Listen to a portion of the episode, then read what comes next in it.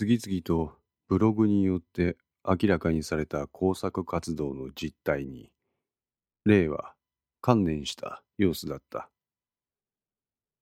しかしその表情はどこかさっぱりとしたものだった。このブログに出てくる S は下妻義夫、私の父さんよ。運転席に座る長谷部も、後部座席の相馬も京子も、何の言葉もかけることができなかった。この中に出てくる陣川誠二は私の兄さん、下妻優里。陣川誠二は、長谷部君も相馬君も見たことあるはず。え？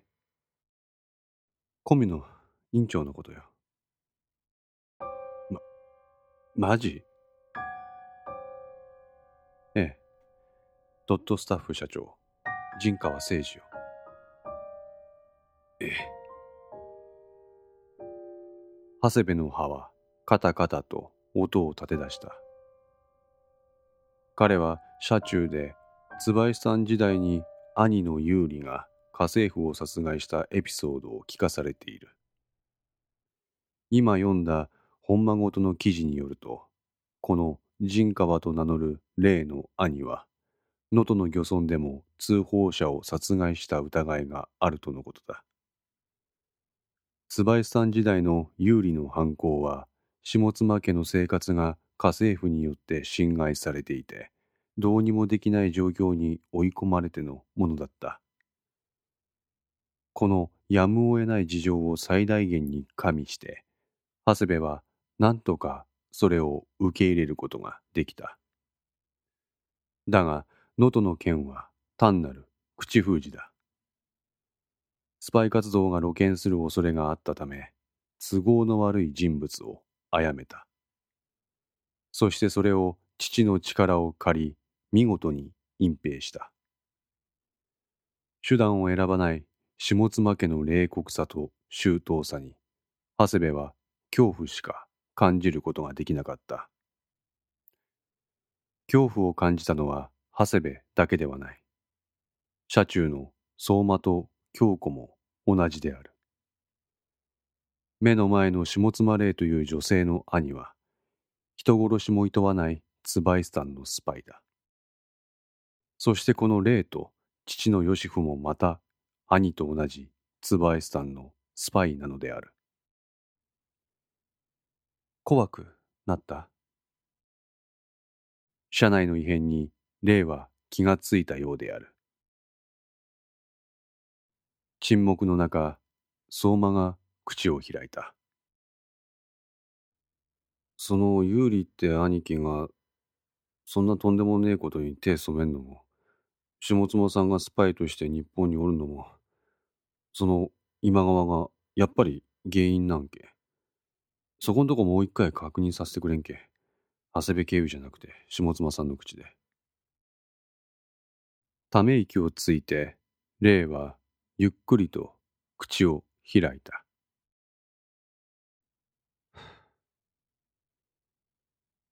そうよ。相馬はどこか腑に落ちない様子だった。今までの長谷部の言い分と本間ごとの記事を総合してみると、椿さんのスパイによる工作活動は徹底したものである。例は椿さんで生まれ育った。ということは、例にはあの国の教育が徹底されているはず。それなのになぜ、こうもいとも簡単に自分の素性をさらけ出してしまっているのか。兄さんは、椿さんから密航船を使って、能登のとある漁村から日本に上陸した。その時の様子はこのブログに書いてある通りよ。父さんがいた家から通じるトンネル使って、村の外にいた協力者に手引きされて、東京に行ったの。そこで行方不明になっている陣川誠二の戸籍を乗っ取って、東京で大学生を演じ、そのまま大手の商社に入社した。それで、椿さん語とロシア語って似てるの？だから兄さんはロシア語も喋ることができる。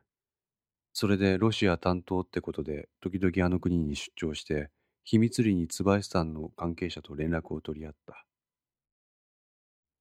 それって本国から指示を受けるとかってやつ？多分。相馬の質問に答えた例の様子ははっきりとしないものだった。多分ってどうなん？私もよくわからない。なんで？私たちの組織は上位形が徹底されてるの。私は兄さんの命令しか聞かない。兄さんは父さんの命令しか聞かない。父さんは今川の命令しか聞かないって感じ。身分が下の者は上に言われた通りのことをするだけ。上の考えを忖度するようなことはしない。なぜなら上の判断はすべて執行部の意向を踏まえた命令だから。さらに相馬は混乱した。上からの絶対的な命令である日本でのスパイ活動がありながら、なぜ霊はこの段階でそれを放棄したのか。そしてなぜこの段で今川に離反をしたのか。事情を知らない自分と京子が必死で長谷部と霊をくっつけるよう画策したのが結果として彼女をそういう気持ちにさせたのか。はたまた、これもまた椿さんなりの工作活動の一環なのか。下妻さん。何？こんなことを俺が今聞いて答えるの難しいかもしれんけど、下妻さんは日本に来て何する役目やったん？霊は黙った。今川からの解放ってことは、つまり椿さんからの解放ってことや。それは下妻さんが日本に来たそもそもの役目を放棄することやと思う。まずそれはっきりさせんとどうすることがいいんか判断できん。私は、口ごもる彼女を社内の三人は固唾を飲んで見守った。コミの活動に浸水する勢力を作る。それだけ。私、ほら、一般的に綺麗な部類の人間でしょ？え？人間って単純なの？可愛いのに地味とか、男っ気がないって意外性に惹かれるの。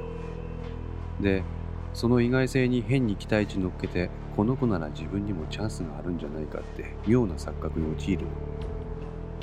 もしもそんな不純な動機がなくても自分ならコミに参加することで私みたいに魅力的な人物になれるんじゃないかって思い込む。私はつまり客寄せパンダってこと。私は外見を最大限に活用して参加者を募る。そして参加者に最大限の理解を示してあの人たちを洗脳する。自分の美貌を道具であるかのように受け止める彼女は先日までの謙遜的な岩崎香織ではない。洗脳。コミュには精神的に弱くなった人たちが集まる。精神的に弱くなった人たちのほとんどが何らかの挫折とか苦労を始めている。その悩みを抱えた人に心の隙をつく言葉を投げかければ彼ら彼女らはコロッといくそしてその人たちの悩みのもとにある問題の根源は今の日本政府の政治体制にあるというか。私たちはそれを少しでも是正したい。それを少しでも改善したい。でも私たちの力は吹けば飛ぶようなどうしようもないもの。だからあなたの力を貸してほしいってね。とうとうと洗脳プログラムを解く例の姿に、相馬は恐れを抱いた。こうやってあくまでも参加者が自発的に革新勢力となるよう啓蒙する。そして自分たちは日本を良くする選ばれし者たちだと思い込ませる。大きな成功の前には、得てして大きな苦難がある。今は苦難の時。そしていずれ時が来る。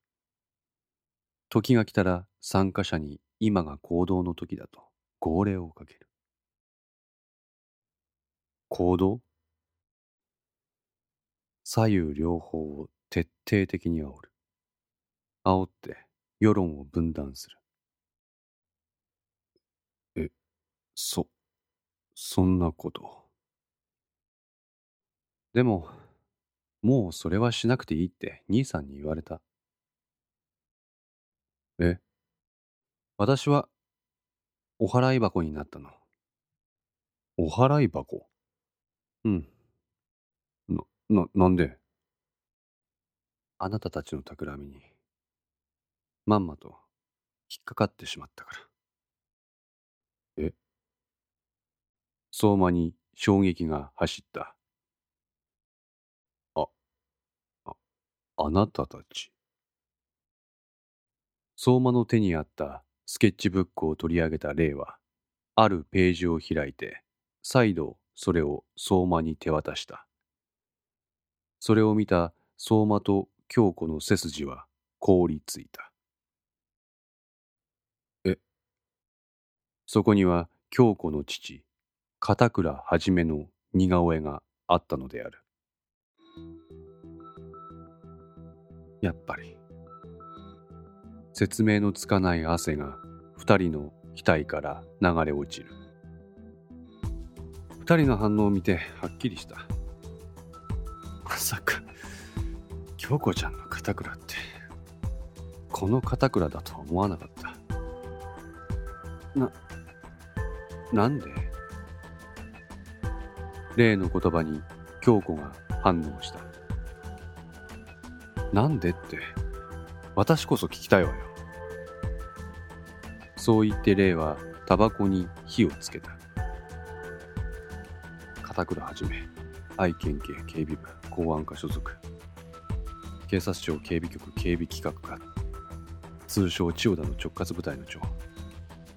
まさか、この男のご令状とはね。公安そうよ。私たちのような外国からのスパイ活動を取り締まる人たち。え？あ、その反応知らなかった？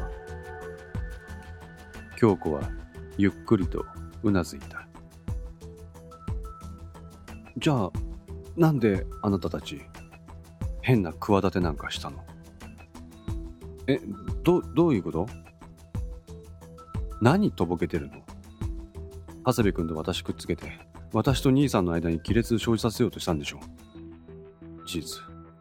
私はそのせいで兄さんからお払い箱になったのよ。京子の目つきが鋭くなった。それって、私らのせいな？え？私らのせいで下妻さん、あなた、長谷部と付き合わんといかんくなったん。全部私らの謀略のせいな。え、下妻さん電話で言っとったがいね。ありがとうって。自分だけ見てくれる人に私の持ってることを話したって。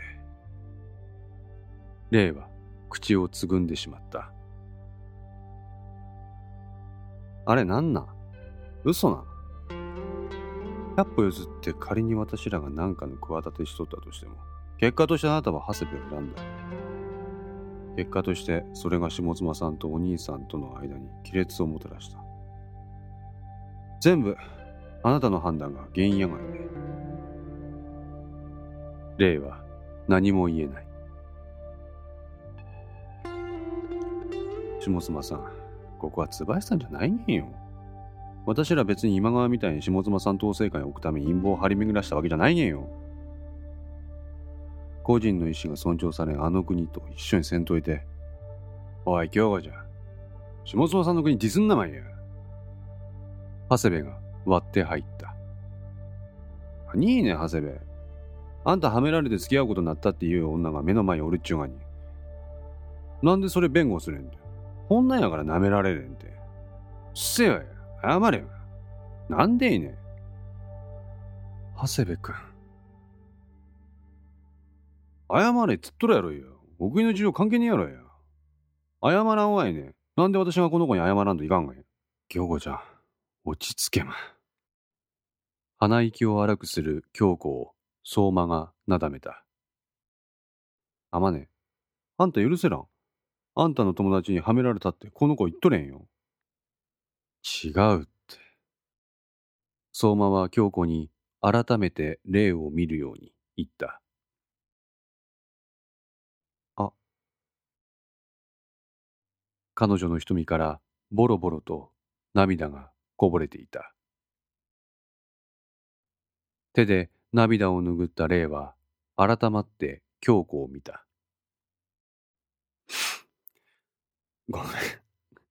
私、変なこと言っちゃった。京子は黙って彼女を見つめる。そうよ。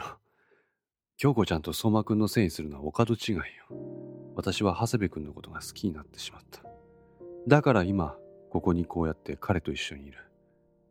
好きになるのは私の勝手。それなのに、変な言いがかりつけてしまって。私こそごめん。言い過ぎた。京子は霊に向かって頭を下げた。こんなに自分の意見素直にぶつけ合える世界ってあるんだね。え？日本に来てから私はずっと岩崎香織だった。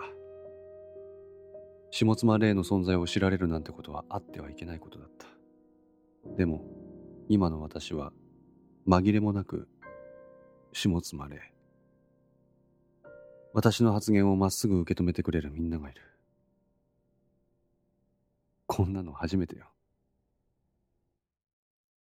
この言葉を発する霊の表情には、どこかすがすがしさを感じさせるものがあった。京子ちゃん、私をお父さんのところに連れてって。え？私は椿さんのスパイよ。どうせなら、あなたの手で捕まりたいわ。唇をかみしめた長谷部の肩は震えている。長谷部君ごめん。やっぱり私、自首する。ダメ。相馬が口を挟んだ。ダメや。ダメや、下妻さん。それは今やらんでいい。え？俺と京子ちゃんは長谷部から今川の呪縛からどうやったら下妻さんを解放させれるんかっていう知恵を授けてくれって言われとる。確かに今自首すれば下妻さんの身の安全は確保できるかもしれん。でもそれと今川からの解放は別次元の話や。第一人質に取られとる下妻さんのお母さんはどうなれんて。それは。なんやそま。なんか妙案でもあるんか？相馬は腕を組んだ。なあ。相馬は目をつむった。眉間にシワを寄せ、彼は長谷部を無視し続けた。おい。パッと目を開いた相馬は、霊から手渡されていたスケッチブックを眺めた。そして、ぼそっと声を発した。この人。何、あまね。京子の父の横に書かれた、髪を短く刈り込んだタバコをくわえる男の似顔絵を見つめて、相馬は何かに気がついたようだ。見たことある。どこで？北子。は？あん時や。あん時やって。何いね。野宿山事件の時、剣道部のトロフィー見とった。は？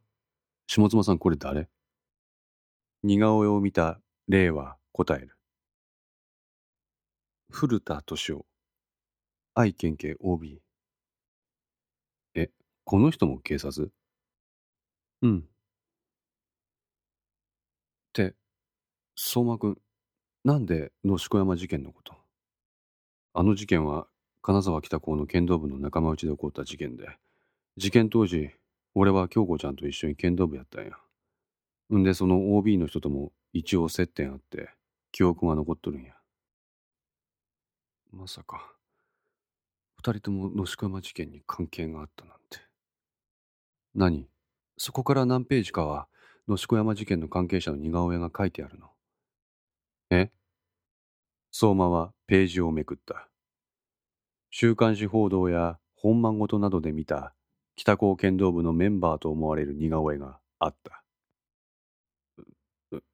なんで下妻さん、野宿山事件の関係者なんか書いとらん？この全員が私たち椿さんのスパイにとって、要注意の人物だから。あ？ちょ待ってや。警察は普通にわかっけど、佐竹さんとか赤松さんとか、何も関係ないがいね。多分関係ある。え、どういうこと？例は、スケッチブックの中の一人の人物を指さした。一色貴則。え、この人が何の？警察庁警備局、警備企画課。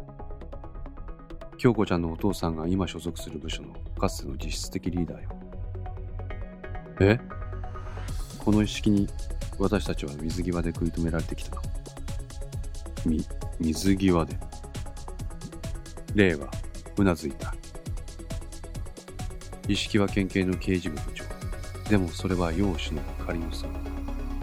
本当は公安警察として協力者を募る一方、警察内部に潜む私たちの意見を分かった協力者を掘り出して工作活動を封じ込めた警察に警察が捜査をする観察型のメモを集めく警察の警察による警察のための潜入捜査か何それ。何かに気がついたのか霊はハッとした。どうしたえ？待って。さっき相馬くん、野宿山事件の剣道部 OB と接点あるって言ったよね。あ、うん。まさか、それって。あ、その、意識さん。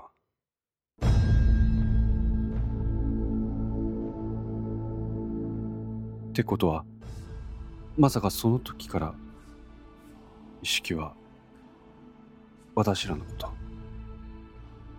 相馬の返事に霊はがっくりと肩を落とした。この時京子の携帯には子宮法3と目打たれた。本間ごとの記事が表示されていた。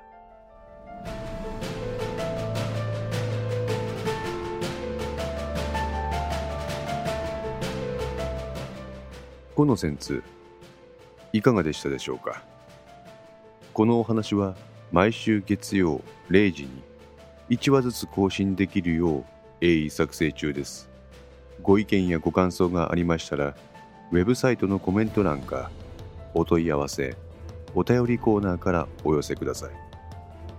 皆様の声は私にとって非常に励みになりますのでぜひともよろしくお願いいたします。お寄せいただいた声には実質ですが何かしらの返信をさせていただきます。特にお問い合わせお便りのところからお寄せいただいた感想などはポッドキャストの中でも紹介させていただきます。また iTunes Music Store の中のレビューも頂戴できれば嬉しいです。それでは皆さんまた来週。ごきげんよう。